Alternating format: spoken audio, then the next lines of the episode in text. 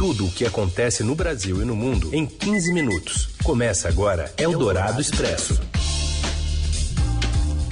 Olá, sejam muito bem-vindos. Eldorado Expresso no ar. Aqui a gente reúne as notícias na hora do seu almoço, trazendo um cardápio variado das informações que importam nesta quinta-feira.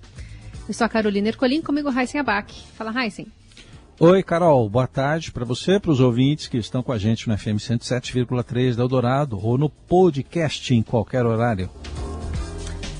Vamos então ao destaque, aos destaques desta quinta, dia 10 de junho. A CPI da Covid aprova uma série de quebras de sigilos telefônicos e telemáticos. Entre os investigados estão os ex-ministros Eduardo Pazuello e Ernesto Araújo.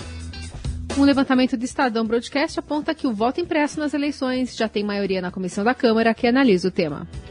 E ainda o risco da Covid para crianças e adolescentes e o aperto nas restrições em cidades paulistas por causa do avanço da pandemia. É o Dourado Expresso. Tudo o que acontece no Brasil e no mundo em 15 minutos.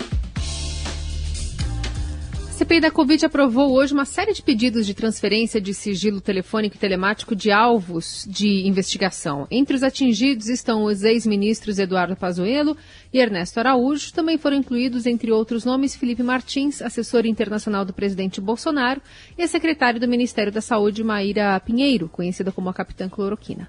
A quebra de sigilo se estende ainda a algumas empresas de publicidade.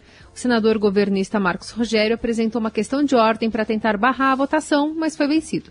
Qualquer deliberação dessa CPI sobre a transferência de sigilo, sem respeitar referido, os referidos precedentes do STF, são absolutamente nulos, razão pela qual peço que, com exceção do senhor Marcelo Campelo, ex-secretário de Saúde do Amazonas, o qual já foi, inclusive, preso.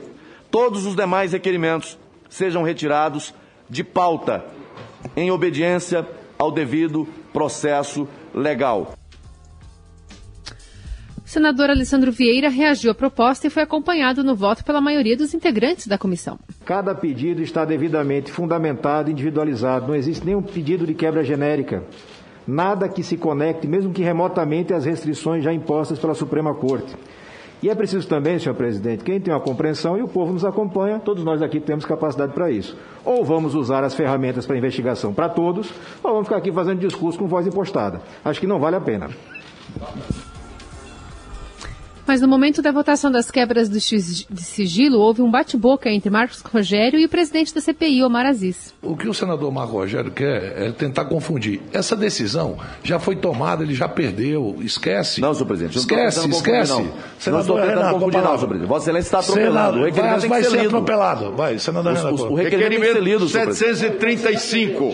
Perdendo aqui é o Brasil, senhor presidente. Como é que é?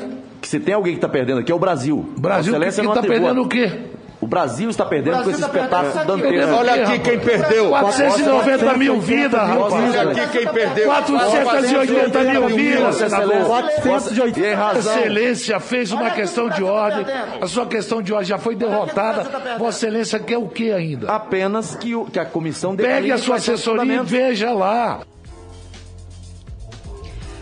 A CPI pretende ouvir hoje o governador do Amazonas, Wilson Lima, que não compareceu. Como investigado, ele obteve da ministra Rosa Weber do Supremo o direito de não ir à comissão ou de ficar calado durante o depoimento. O presidente da comissão, Omar Aziz, anunciou que haverá recurso contra a decisão. Iremos recorrer dessa decisão. A mesa, o, o Senado irá recorrer da decisão. Respeitamos a decisão da da ministra Rosa Weber, como tenho respeitado todas as outras decisões que aqui foram impetradas contra essa comissão parlamentar de inquérito. Mas acredito que o governador do estado do Amazonas perde uma oportunidade ímpar de esclarecer ao Brasil, mas principalmente ao povo amazonense, o que de fato aconteceu no estado do Amazonas. Faltou oxigênio, Pessoas vieram a perder a vida e o governador poderia explicar isso ao povo amazonense. Ele não terá uma oportunidade como estaria tendo hoje se estivesse aqui. Mas, governador Wilson Lima, Vossa Excelência perde uma oportunidade gigante na sua vida. Não só como homem público, mas também como pessoa. governador Wilson Lima disse hoje que não foi à CPI devido à onda de ataques ocorridos no Amazonas no fim de semana. Segundo ele, está coordenando uma operação em resposta aos ataques que já resultaram em mais de 40 presos em todo o estado. Eldorado Expresso. O voto impresso tem apoio de, a, da maioria numa comissão da Câmara. É uma bandeira aí do presidente Jair Bolsonaro que alega fraudes na urna eletrônica sem apresentar provas, mas o voto impresso deve avançar então na Câmara dos Deputados e quem está acompanhando e vai trazer mais detalhes é a repórter Camila Turtelli. Oi, Carol. Oi, Heisen. Oi, ouvintes da Rádio Eldorado. Uma bandeira do presidente Bolsonaro, o voto impresso, tem grandes chances de ser aprovado no Congresso Nacional e entrar no circuito nas eleições de 2022. A gente fez um levantamento na Comissão Especial da Câmara, onde esse pedido de mudança constitucional está tramitando, e a gente constatou que ali já tem uma maioria para aprovar essa PEC, pelo menos nesse esse colegiado. O que, que, é esse projeto, né? Essa PEC que é de autoria da deputada Bia Kisses, né? Ele não acaba com, com o voto eletrônico. Como que funcionaria? Qual que é a ideia? Você vai lá, você vota, você digita o seu voto na urna eletrônica, como acontece normalmente. Daí vai ter uma urna acoplada ao lado. Essa urna, ela imprime o voto eletrônico. Você pode ver esse voto, esse papel que é impresso por ali um cobertura de vidro, de acrílico, alguma coisa transparente que você consegue enxergar o papel, mas você não tem o acesso ao papel, você não leva o papel para casa. Daquele papelzinho cai e fica ali guardado naquela urna acoplada. Para quê? Para que caso alguém peça auditoria da, dos votos, você possa ter é, aquele papel, né, um, um, aquele negócio físico para poder contar o, os votos depois isso é o argumento que é, os defensores usam. Só que, que, que é, especialistas e também o presidente do Tribunal Superior Eleitoral, o ministro Luiz Roberto Barroso, falam? Olha, o TSE já tem formas de, de auditar o voto, isso já é feito e nunca foi documentado uma fraude sequer no sistema que a gente tem hoje. Isso vai gerar um custo. Eles calculam ali entre 2 e 2,5 bilhões de reais para se implementar, para colocar ali as novas urnas, né? E imagina se todos os candidatos começam a pedir a recontagem dos votos ali pelos votos impressos. Isso pode trazer muita morosidade para as eleições. Bom, se essa PEC passar na comissão, que deve passar, como a gente mostra aí, né? O que, que acontece com o projeto? Ele precisa daí ir para o plenário da Câmara, ser aprovado em dois turnos e depois ser aprovado em dois turnos também no plenário do Senado. E para que esteja isso válido para as eleições de 2022, essa aprovação total tem que acontecer até um ano antes das eleições. Eldorado Expresso. O Brasil é o segundo país do mundo em mortes de crianças causadas pela Covid-19, ficando apenas atrás do Peru. Um levantamento do Estadão mostra que a cada milhão de crianças brasileiras entre 0 e 9 anos, 32 perderam a vida para o coronavírus. No Peru foram 41 mortos por milhão nessa faixa etária. Até meados de maio, o Brasil tinha 948 óbitos de crianças, de acordo com o Sistema de Informação de Vigilância da Gripe. Apesar desses dados, o infectologista Renato Kfouri, do Departamento de Imunizações da Sociedade Brasileira de Pediatria, disse em entrevista à Rádio Dourado que o risco de contaminação é pequeno para crianças e adolescentes.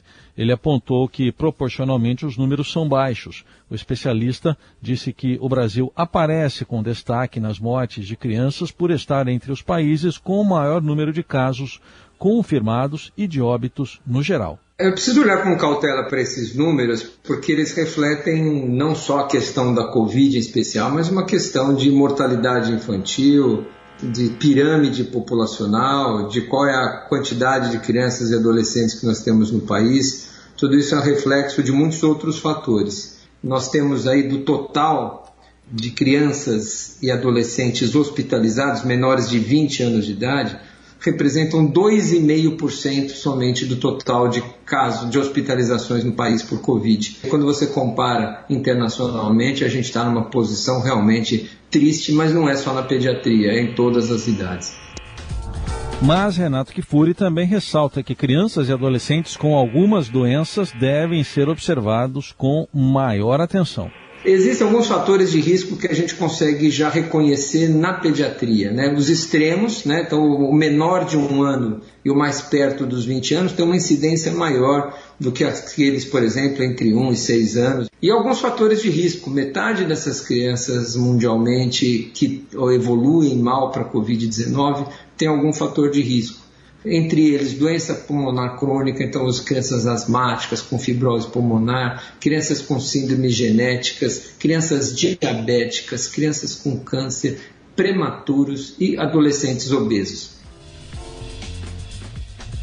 Para o infectologista Renato Kfouri, dependendo de mais estudos, a vacinação contra a Covid deverá ser estendida para as crianças após a imunização mundial da população adulta. Eldorado Expresso. Com Covid em alta, cidades do interior de São Paulo limitam restaurantes. José Maria Tomazella. Com o um novo aumento nos casos de Covid-19, prefeituras do interior de São Paulo estão adotando medidas mais duras que as do plano emergencial na tentativa de frear o avanço da pandemia. Diante do aumento de casos, o governador João Dória prorrogou a fase de transição do Plano São Paulo até 30 de junho para todo o estado. No interior, muitas cidades estão indo além. A prefeitura de São Roque, uma cidade turística do interior, decidiu fechar o comércio no fim de semana do Dia dos Namorados, neste fim de semana, né? A medida inclui os restaurantes e adegas da Rota do Vinho, destino turístico mais procurado principalmente pelos paulistanos. Em Garça, o município baixou decreto aumentando o rigor no toque de recolher. Em Piraju, no sudoeste paulista, um decreto proíbe a entrada de crianças com menos de 12 anos em mercados, supermercados e outros estabelecimentos essenciais. E três meses após decretar o primeiro lockdown do Brasil, Araraquara tem crescimento de infectados e ocupação de leitos do sistema público volta a ser de 100%. Se o número de casos confirmados seguir alto até o final de semana, a Prefeitura pode decretar um novo confinamento a partir de segunda-feira, segundo a secretária de Saúde da cidade, Eliana Ronain. Nós temos dois indicadores, faltam mais é, três indicadores de acima de 20%, né? Com isso, a gente provavelmente sexta, sábado e domingo, né?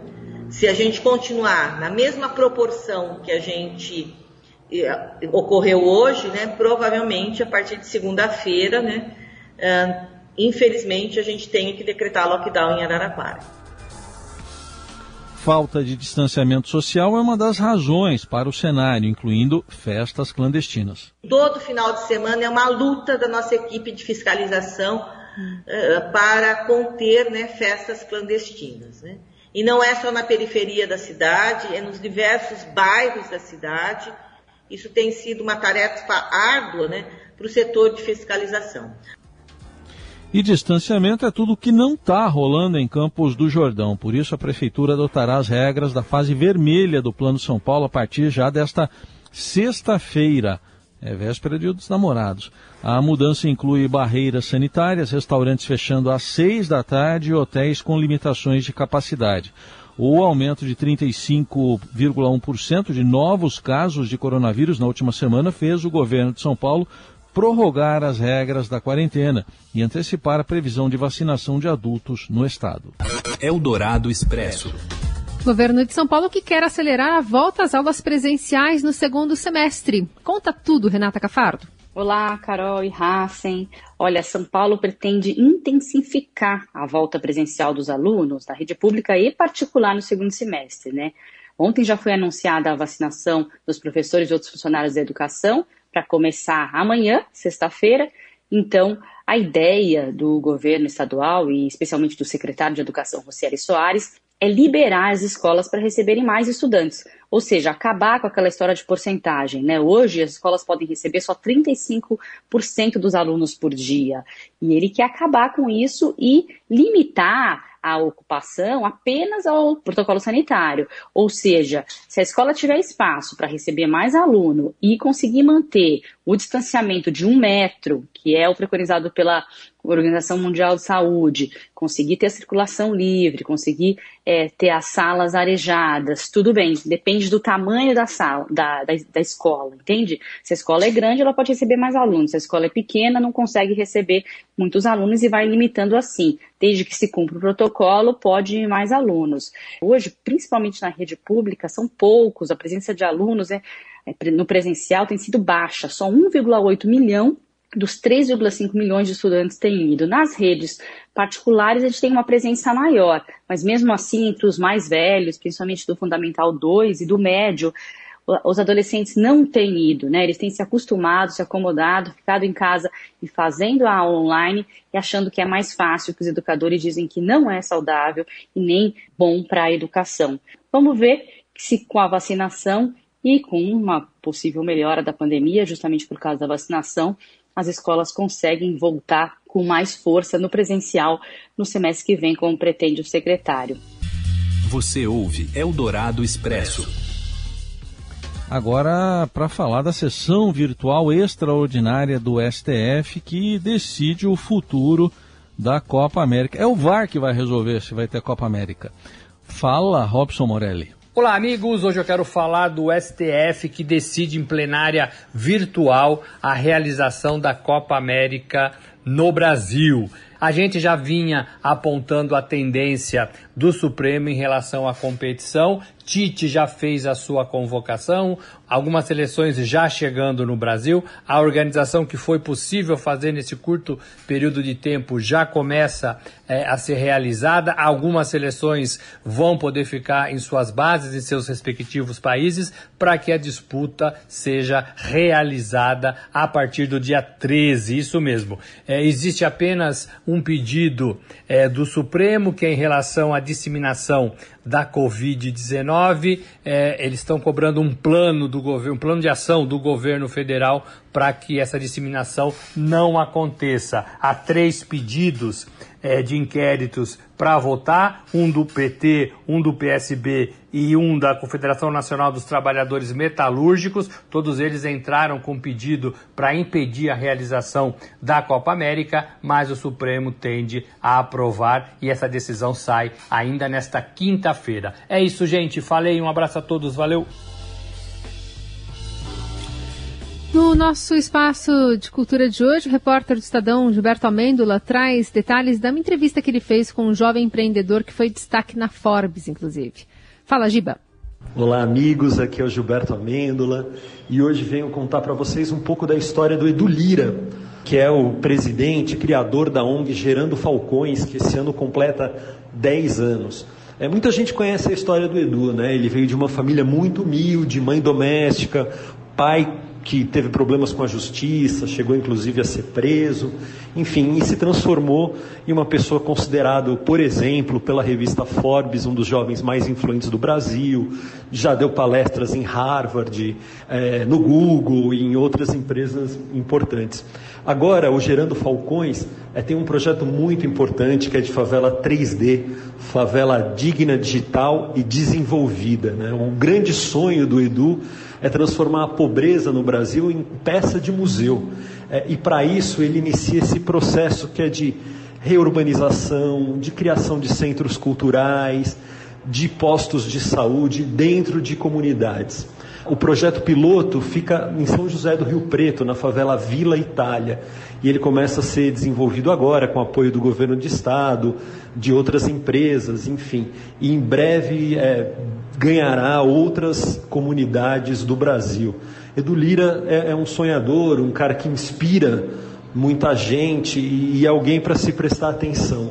Segundo ele mesmo diz, a, a política dele é criar pontes entre a comunidade e setores é, industriais, setores do empresariado brasileiro. E, segundo ele, são essas pontes que vão fazer com que a miséria e a pobreza virem, enfim, peças de museu. É isso aí, gente. Espero que vocês leiam a matéria. Um beijo para vocês e até a próxima. Tchau, tchau. Valeu, Giba. E a gente também aproveita a onda se despede de você. Amanhã tem mais Eldorado Expresso. Valeu, Heisen. Valeu, Carol. Gente, obrigado pela companhia. Agradecimentos ao meu vizinho da furadeira, que agora ficou quieto. Até amanhã. Você ouviu Eldorado Expresso tudo o que acontece no Brasil e no mundo em 15 minutos.